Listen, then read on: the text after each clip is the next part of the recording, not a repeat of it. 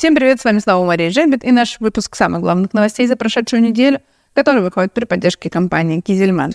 Новостей на этой неделе не очень много. В Госдуму внесен законопроект, внесли сенаторы, а, который говорит о том, что из числа агрохимикатов нужно исключить отходы жизнедеятельности животных, чтобы их э, не подвергать длительной процедуре э, регистрации как агрохимикат.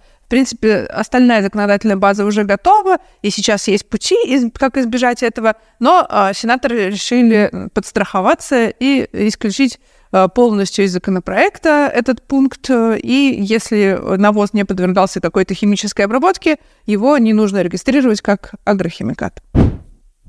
Союз молоко опубликовал вместе с Milk News исследование большое по рынку упаковки. Ключевой вывод, э, что основные все упаковочные решения были локализованы, все упаковки в России есть, дефицит ни по какому виду не наблюдается, есть точечные проблемы, например, еще не локализованные многоразовые э, закрывающиеся упаковки и не очень хватает мощностей для ламинации картона.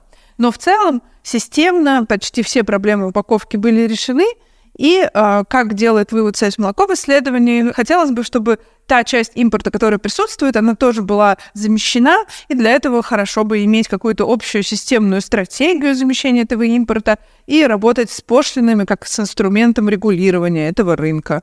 Полностью исследование читайте по ссылочке внизу в лонгридах со всеми статистикой по всем видам упаковки, со всеми цифрами более детально. Там же в разделе лонгрида вы найдете новый наш лонг. Вместе с процессным инжинирингом мы подготовили большой обзор рынка крем-чиза и мягких сыров. Рынок оценивается более чем в 200 тысяч тонн, и он сейчас динамично развивается. Какие сегменты внутри категории мягких сыров наиболее привлекательны для покупателей, и как дальше будет развиваться этот рынок, читайте в нашем обзоре. И еще про экспорт. Агроэкспорт заявил на прошлой неделе, что 45 миллиардов долларов удалось заработать России при экспорте продуктов сельского хозяйства. Молочная продукция пока не самую большую долю занимает, но она активно растет. В физическом выражении Россия поставила в Алжир в прошлом году 2,7 миллиона тонн молочных продуктов. На новозеландской товарной бирже прошли очередные торги GDT. На 4,2% увеличились средние цены на молочные продукты. Это рекордный показатель за последние 15 месяцев.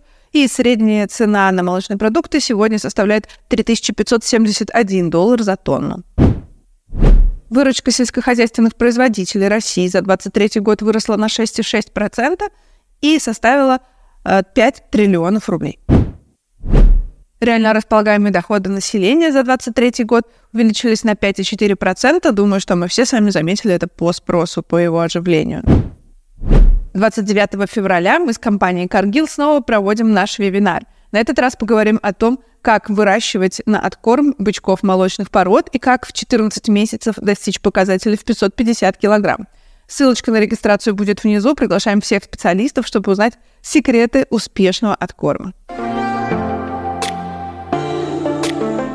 Ассоциация Домол пополнилась еще одним активом. Не так давно компания купила Порковский комбинат, а сейчас маслодельно-сыродельный комбинат Михайловский из Волгоградской области. Компания Рота Агро в апреле запустит свой сыродельный завод в Подмосковье. Сегодня компания производит ежедневно 550 килограмм сыра из овечьего, козьего и э, коровьего молока. И с запуском завода этот объем увеличится в 10 раз. На этом все. Спасибо, что вы были с нами в разделе «Мнения». Читайте интервью с участниками нашего первого форума лидеров молочной индустрии. Там руководители и владельцы крупнейших молочных предприятий России подводят итоги года и рассказывают о своих планах на будущее. До новых встреч на следующей неделе и спасибо компании Кизельман за поддержку этого проекта.